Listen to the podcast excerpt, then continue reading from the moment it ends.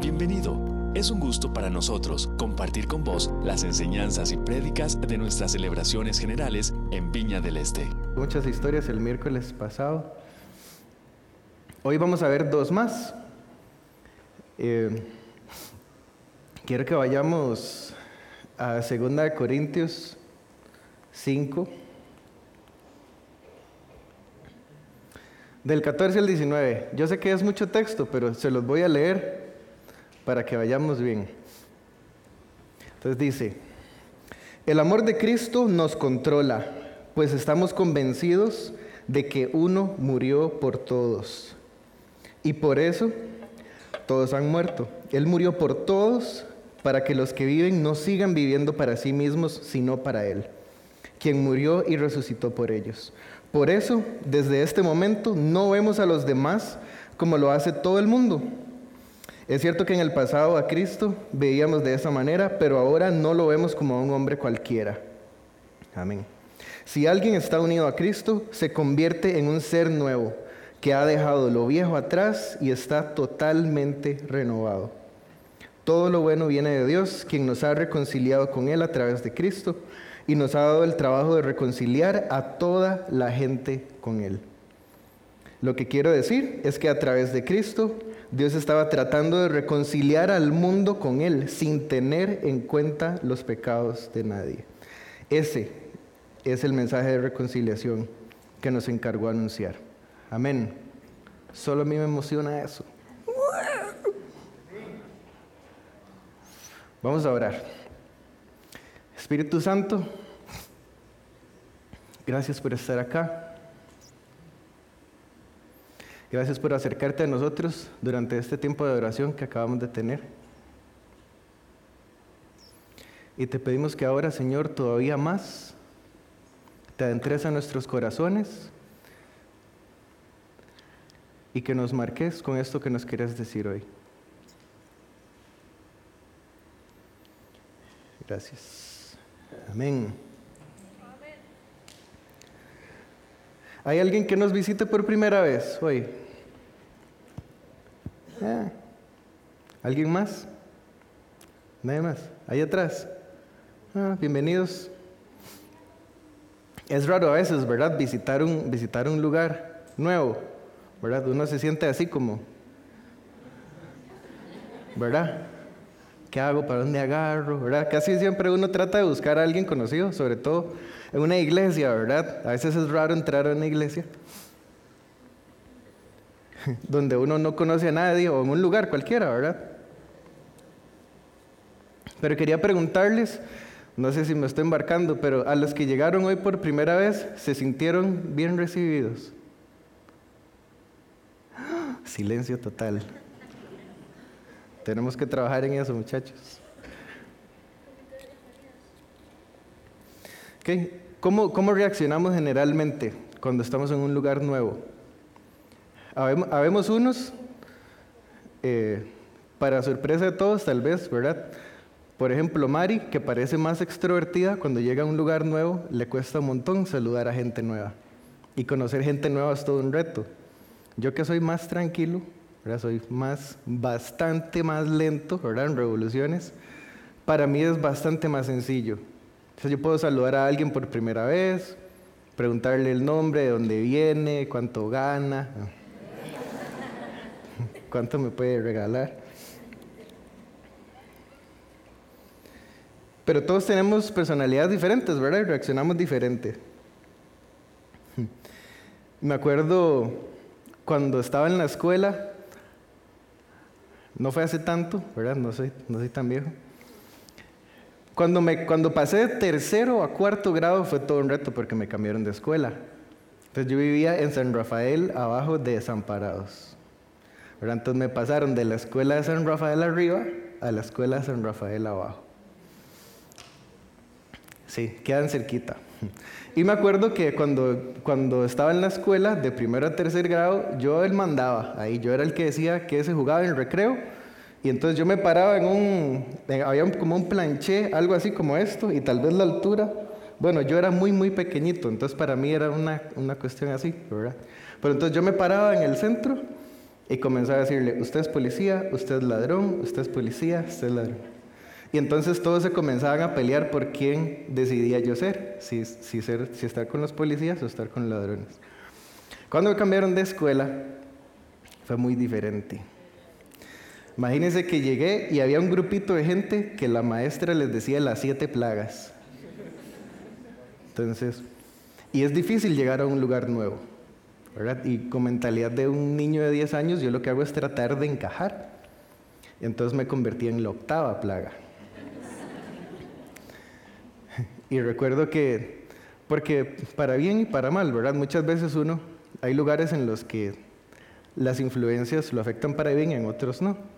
En este caso creo que la influencia no fue muy positiva, ¿verdad? Empecé a aprender a decir malas palabras, ¿verdad? Porque en la vida yo había dicho una y cuando mi mamá me escuchó, me reventó la boca, ¿verdad? Sí, pobrecito yo. No, pero aprendí, aprendí.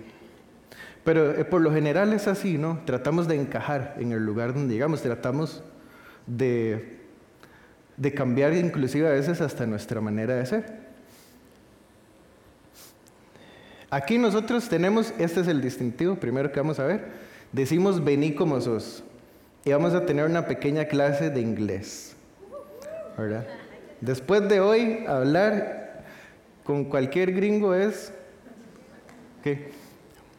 A mí me gusta, me gustó verlo desde esta perspectiva, ya vamos a ver por qué.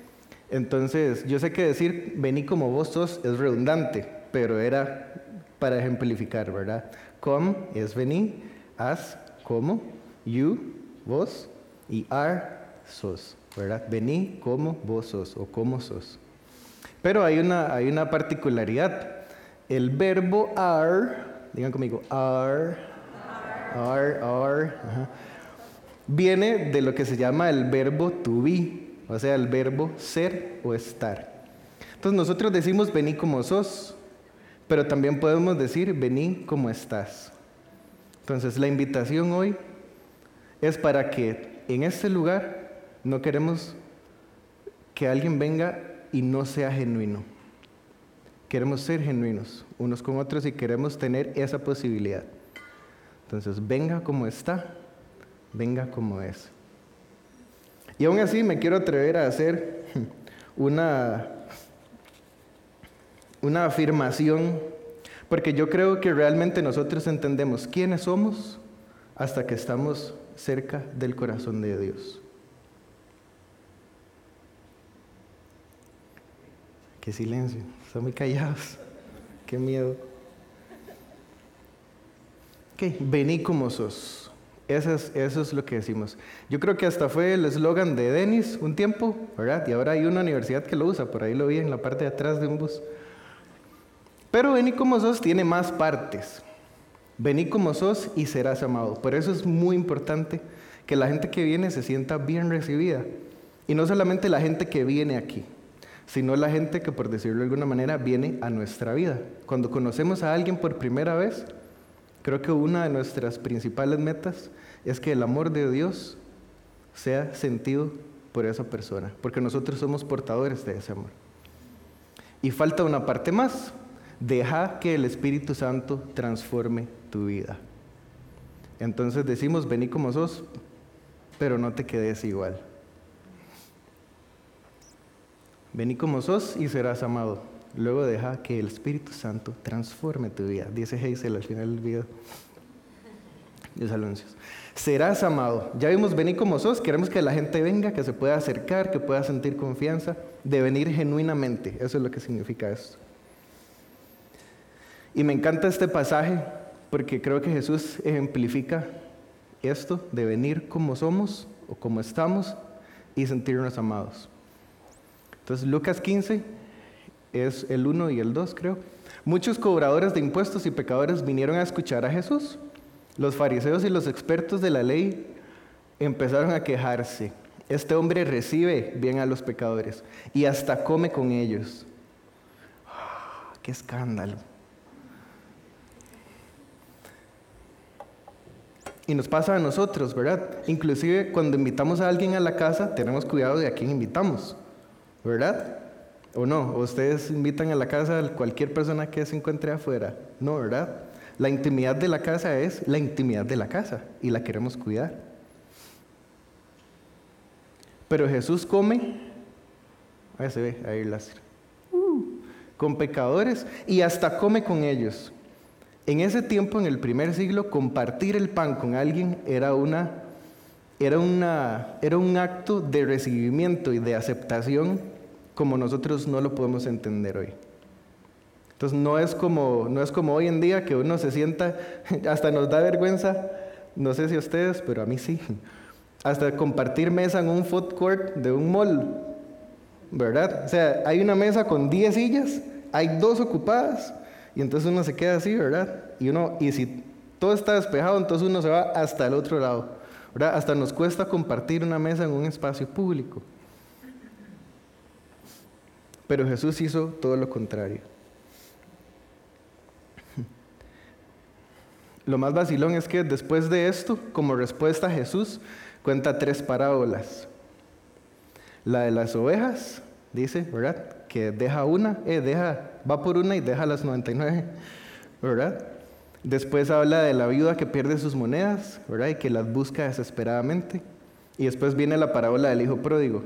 Y me encanta porque después de este comentario Jesús lo que hace es dar su actitud o o de dejar ver su actitud de amor hacia los demás. Como en los primeros dos casos, su amor nos persigue. En el primero, ante una estupidez, porque la oveja se escapa, ¿verdad? ¿Cuántas veces no hemos hecho una estupidez y el amor de Dios nos persigue? ¿Sí? Después las monedas, creo que es un ejemplo de cuando uno no sabe que uno está perdido, porque la moneda no sabe que está perdida. La moneda nada más existe. Pero Dios nos busca desesperadamente. Y la parábola del, hijo pródigo es esa que aunque nosotros decidamos conscientemente irnos, cuando nosotros regresamos, Dios está no solo de brazos abiertos, sino que corre hacia nosotros a recibirnos de vuelta. A mí me emociona. Y me emociona porque siento que lo viví en algún momento de mi vida. Eh, hace 10 años casi exactamente 10 años. Eh, Dios me permitió, porque creo que fue totalmente Dios, ir a estudiar música afuera, ¿verdad? Lo que pasó es que se me olvidó que fue Dios el que me abrió la puerta y entonces comencé a hacer un poquito de loco. ¿verdad? Me empecé a portar un poquito mal. Eh, y cometí uno de los errores más grandes de mi vida. Eh, y ese error tenía que ver con una infidelidad hacia una novia que yo tenía en ese momento, hace 10 años, hace mucho. Y cuando regresé, solo hubo una persona de la iglesia donde iba en ese momento que me salió al encuentro y me abrazó y me dijo que me extrañaba y que estaba feliz de que yo regresara. Y él no sabía que yo lo iba a mencionar, pero él está ahí sentado hoy. Y quiero honrarlo, quiero honrar a Isaac por aceptarme como soy, por amarme, a pesar de cómo estaba. Porque eso fue lo que abrió la puerta a que yo decidiera que Dios trabajara en mí. Porque dije, no todo está perdido. Y por lo menos hay alguien que me ama. Y yo quiero, tenía, no sé, tenía creo que como fácil, o siete años tal vez de no verlo. Y hoy quiero decirle bienvenido, tal cual es, es amado y sé que Él está dejando que Dios trabaje en su vida. Entonces estoy... Entonces, ¿cómo expresamos amor a otros? Hay muchísimas maneras.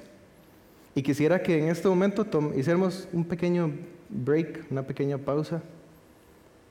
Quiero que cerremos nuestros ojos.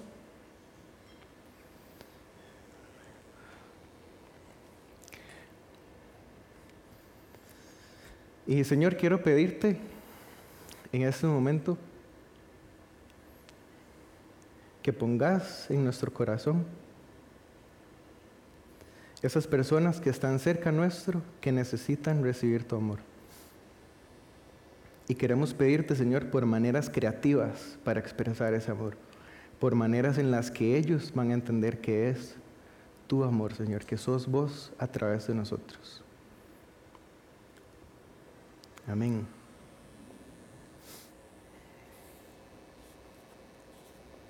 Y creo que hay muchas oportunidades para esto, ¿verdad? Para mostrar el amor de Dios. No solo en la iglesia, ¿verdad? Y no solo cuando la gente viene a la iglesia, sino cuando nosotros estamos fuera. En nuestros trabajos, donde estudiamos, en el barrio, en la casa, cuando nos montamos a un bus, cuando nos montamos a un taxi, o los que usan Uber, cuando usamos Uber.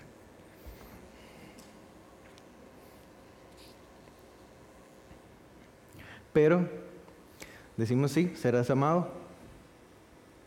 Pero lo más importante es dejar que el Espíritu Santo transforme nuestra vida.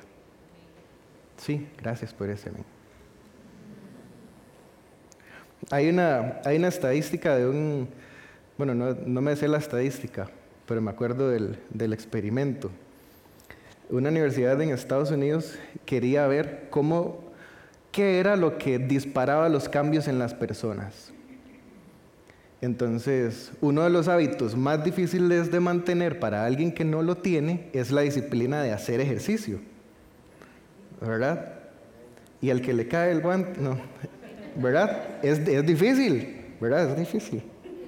¿Verdad? Es súper, súper difícil. Entonces, en esta universidad, ¿qué hicieron? Agarraron un puño de gente y le pagaron para que hiciera ejercicio. Porque se piensa que el dinero eh, ayuda a la gente a moverse, ¿verdad? Y por lo general se me ay, no tengo plata para el gimnasio, ¿verdad? O no tengo tiempo porque tengo que trabajar porque necesito la plata para otra cosa, pero a esa gente no. A ellos se les comenzó a pagar por hacer ejercicio. Y resulta que el que más duró, duró seis meses y no pudo mantener el hábito de hacer ejercicio. ¿Cuál fue la conclusión? Que las cuestiones o las situaciones que nos afectan exteriormente nos hacen cambiar por un tiempo determinado. Pero los cambios verdaderos son los que surgen desde adentro. Y yo estoy seguro que Dios quiere trabajar en nosotros para que esos cambios permanentes que sucedan desde adentro sean definitivos. ¿Sí? Ay, qué bien, ya, más o menos. Y me encanta porque voy a robarle las palabras a mi hermana. Porque en la viña, una vez hablando de qué hemos aprendido de estar aquí, y creo que en la viña ella decía que hemos aprendido que Dios es accesible. Ella decía, es que Dios es accesible para mí. O sea, Dios me puede hablar a mí, Dios puede usarme a mí, ¿verdad? Y no solo eso, Dios puede cambiarme a mí. Entonces, muchas veces queremos que otros oren por nosotros, ¿verdad? Que impongan manos y que algo pase y que pero Dios está accesible para nosotros, donde quiera que estemos. Amén. Gracias. Y aquí es donde entra 2 Corintios 5, 17 del pasaje que leímos. Si alguien está unido a Cristo, se convierte en un ser nuevo que ha dejado lo viejo atrás y está totalmente renovado. Conste que dice, si alguien está unido a Cristo. Bueno, no que conste, está ahí. Y quisiera hacer un llamado de atención en dos aspectos. En que dejemos que Dios y que el Espíritu Santo sea quien transforme nuestras vidas. Primera de Juan 1, 6 dice, si decimos que estamos bien con Dios, pero seguimos viviendo en el pecado, estamos mintiendo. Pues no seguimos la verdad. Creo que una cosa es equivocarse y otra cosa es ser un carebarro, ¿verdad? Y creer que, que estamos bien con Dios, pero seguimos viviendo en pecado. Una cosa es vivir en pecado y otra cosa es caer, equivocarse, ¿verdad? Y ser restaurado. Pero si admitimos nuestros pecados, dice el versículo 9, Dios nos perdonará. Él es fiel y justo para limpiarnos de toda y toda es toda maldad. Entonces, ¿cómo vamos a ser renovados? Si estamos cerca del Señor. Y el otro sentido de la llamada de atención es en que muchas veces nosotros queremos que la otra persona cambie como nosotros queremos que cambie, ¿verdad? Pero estamos diciendo que es el Espíritu Santo el que transforma. Entonces, Gálatas 6, 1, 2, todo esto ha sido Pablo, el hermano Pablo. Bien, Pablito. Hermanos, es posible que alguno de ustedes caiga en la trampa del pecado. Ustedes, que son guiados por el Espíritu, acérquense a Él y ayúdenle a corregir su error. Pero ojo, háganlo con humildad, pues ustedes también pueden caer en tentación. Ayúdense cuando se encuentren en problemas, pues así estarán cumpliendo la ley de Cristo. Amén. Sí, me encanta. Me encanta Pablo. Vení como sos y serás amado. Luego deja que el Espíritu Santo transforme tu vida. ¿Vamos bien hasta ahorita? ¿Me he explicado bien? Ok. Si no, por aquello de las dudas, quiero hacerlo bastante más gráficamente. Quiero pedirle a la modelo de hoy que me acompañe aquí, enfrente. Ella es Emma. Y así como ella viene,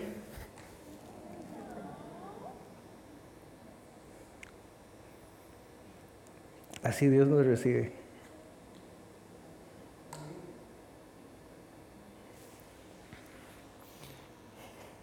Venimos sucios, pero Dios nos ve a la cara y nos dice que nos ama.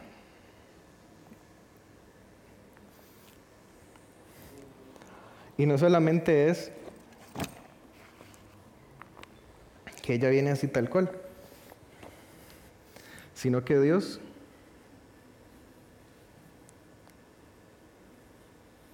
se toma el tiempo y nos limpia si nosotros dejamos que Él nos limpie.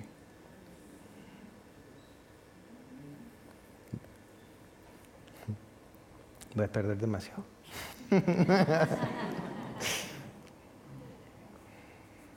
Pero a veces así es. A veces con Dios toma muchísimo tiempo. Y a veces nosotros no nos dejamos, no dejamos que Él nos limpie.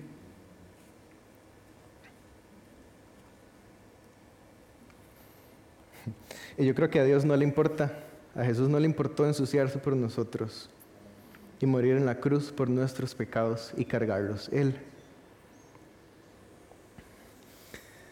Y aún así, hay veces que nosotros somos los que necesitamos tomar decisiones. Y aunque Dios nos limpia y hay áreas de nuestra vida que le entregamos, nosotros también necesitamos poner de nuestra parte. Entonces, tenemos que empezar a tomar decisiones. No solo dejar que Dios trabaje, sino a veces renunciar a hábitos, inclusive cambiar círculos de amistades.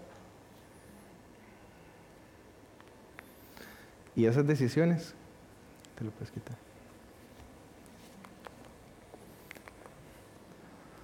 Las tenemos que tomar nosotros. Sí, y a veces cuesta tomar esas decisiones. ¿Sí? ¿Verdad?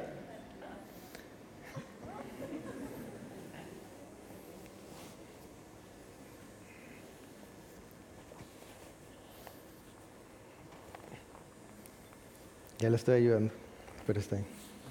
Entonces, Emma tomó la decisión, ella es Emma, para los que no la conocen.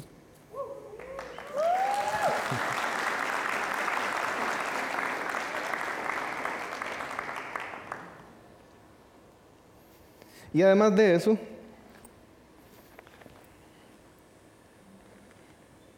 ¿qué dice? Aquí está.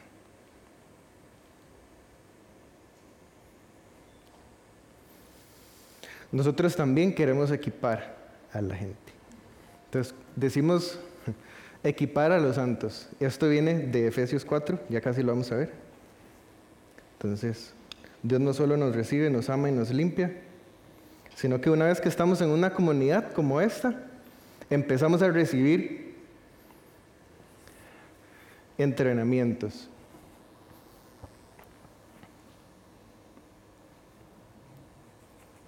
Si quiere limpiarse.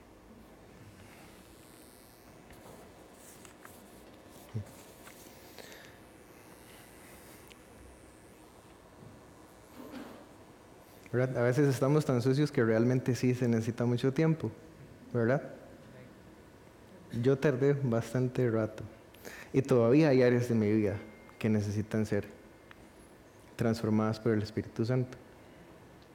Efesios 4, 11 al 13 dice, Él mismo constituyó a unos apóstoles, a otros profetas, a otros evangelistas, a otros pastores y maestros, a fin de capacitar o equipar al pueblo de Dios para la obra de servicio, para edificar el cuerpo de Cristo. De este modo, todos llegaremos a la unidad de la fe y del conocimiento del Hijo de Dios, a, una humanidad perfecta que se conforme a la plena estatura de Cristo. Amén. El primero de estos que yo quiero equipar a Emma es el amor. Me falta creatividad para, ¿verdad? Pero entonces, además la vamos a equipar con amor. Amor, pero amor en diferentes, diferentes maneras. Amar a Dios, primeramente. Amarnos a nosotros mismos porque somos su creación, somos sus hijos amados, para poder amar a otros cuando le preguntan a Jesús, ¿verdad? Maestro, ¿cuál es el mandamiento más importante de la ley? Jesús dice, ama al Señor tu Dios con todo tu corazón, con toda tu alma y con toda tu mente. Este es el primer mandamiento y el más importante. Y hay un segundo mandamiento parecido a este, ama a los demás así como te amas a ti mismo. El primero es el amor. El segundo es la palabra de Dios. Entonces, esto sí es una Biblia. ¿Ok? Entonces, esa es la segunda. La palabra de Dios es nuestro alimento diario. Deberíamos leerla diario. Y si no lo hacemos, hay que empezar. Es parte de las decisiones que nosotros debemos tomar para que el Espíritu Santo transforme nuestra vida. Amén. Y la tercera cosa con la que quiero equipar a Emma hoy, porque hay bastantes más cosas, ¿verdad? es la oración.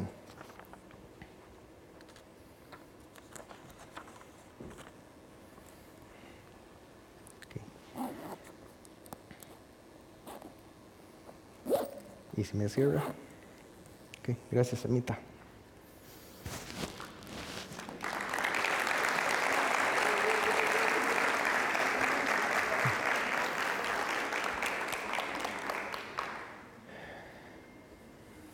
Y lo vamos a hacer práctico, no lo vamos a dejar solo en la teoría.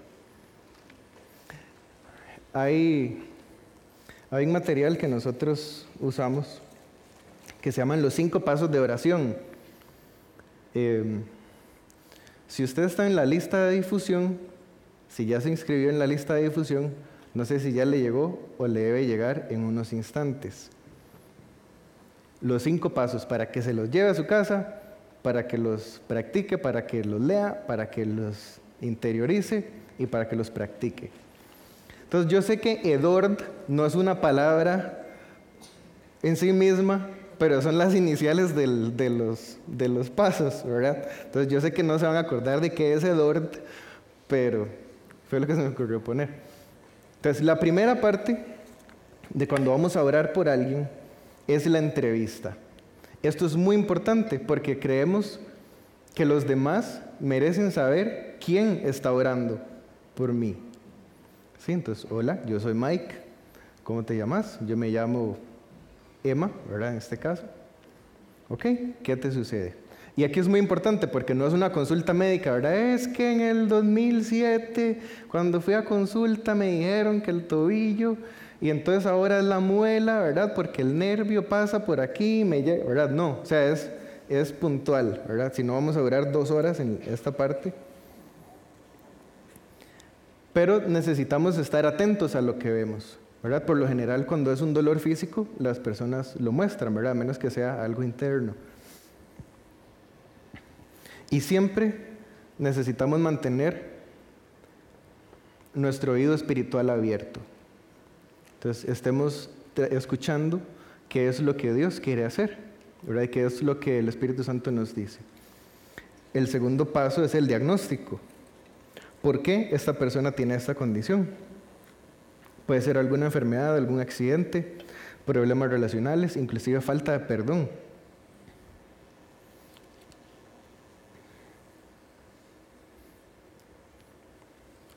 Y aquí es donde podemos pedir ayuda a otros. El paso 3, entonces seleccionamos el tipo de oración. ¿Qué, significa esto? ¿Qué tipo de oración necesita la persona?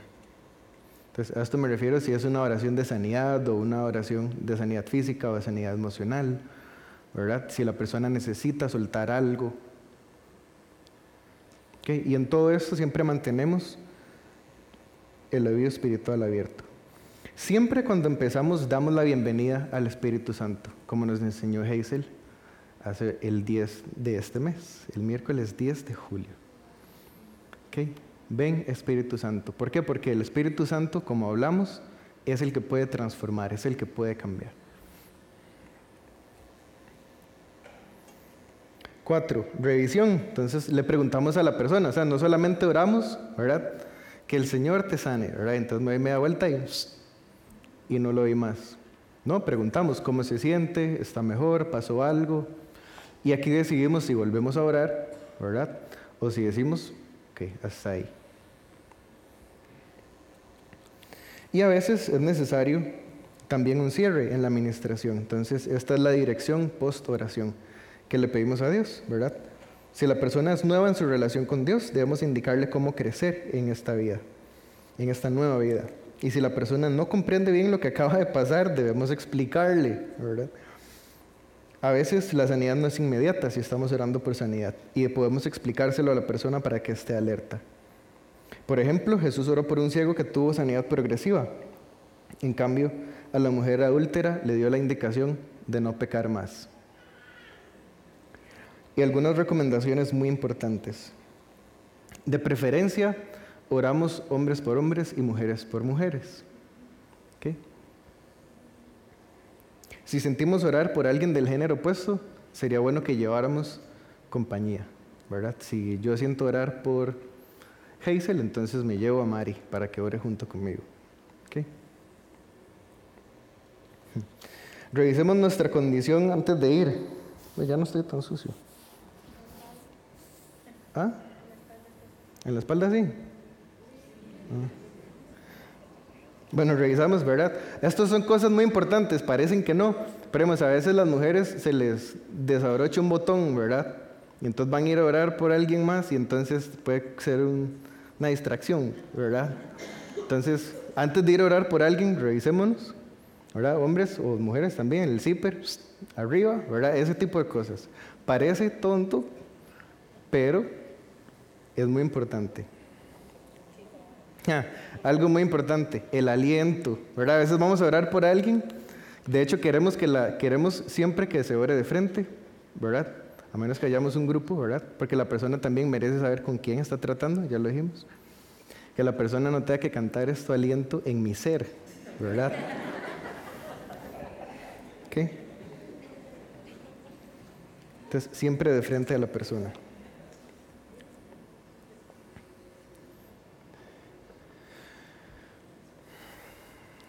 Vení como sos y serás amado ¿Cuántos se han sentido amados desde que llegaron a ese lugar? Yo así. Y ahorita no están, se acaban de ir, pero en mi caso hubo dos personas, y en el caso creo que de mi hermana también, que me hicieron sentir demasiado amado y que yo dije, aquí es donde tengo que estar, y son Mónica y Ale. Y también quiero honrarlos públicamente, así como honré Isaac, porque realmente me mostraron el amor de Dios.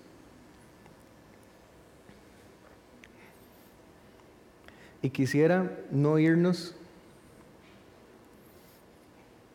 sin hacer la pregunta. ¿Hay alguno que necesite recibir el amor de Dios hoy? ¿Por primera vez? ¿O necesita recibirlo por la vez 2715? No importa. Pero de hecho ahora hablando con Mari antes de que iniciara la celebración, me decía que sentía que Dios simplemente queríamos, quería que todos hoy viniéramos como estamos, como somos, a Él, y Él nos va a amar y nos va a transformar.